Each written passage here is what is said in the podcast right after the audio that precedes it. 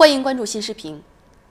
中国开放的大门不会关闭，只会越开越大。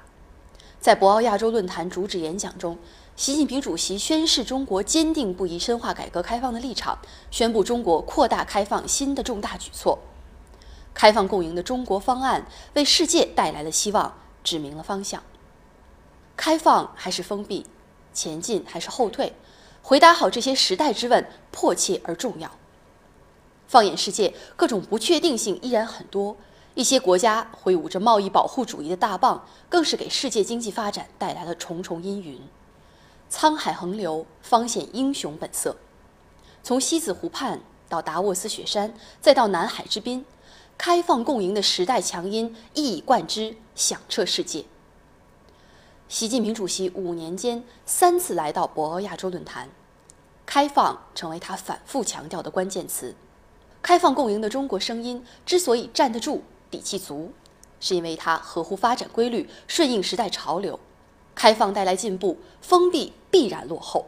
今天经济全球化的时代潮流不可逆转，妄自尊大或独善其身，只能四处碰壁，让世界经济的大海退回到一个个孤立的小湖小河，更是不可能的。推进互联互通，加快融合发展，才是正确的选择。开放共赢的中国方案之所以富有感召力，是因为中国坚持用行动彰显担当。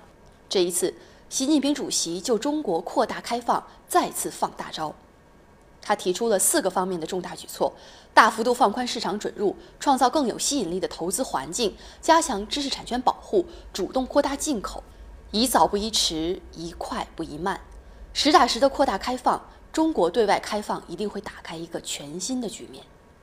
国外媒体感慨，面对愈演愈烈的中美贸易摩擦，习近平主席以进一步的开放举措予以回应。联合国秘书长古特雷斯认为，中国是多边主义的最重要支柱，得道多助，失道寡助。在单边主义和多边主义、全球自由贸易与保护主义的较量中，中国始终站在公理正义的一边，站在时代潮流的一边，凝聚起开放包容、合作共赢的国际共识。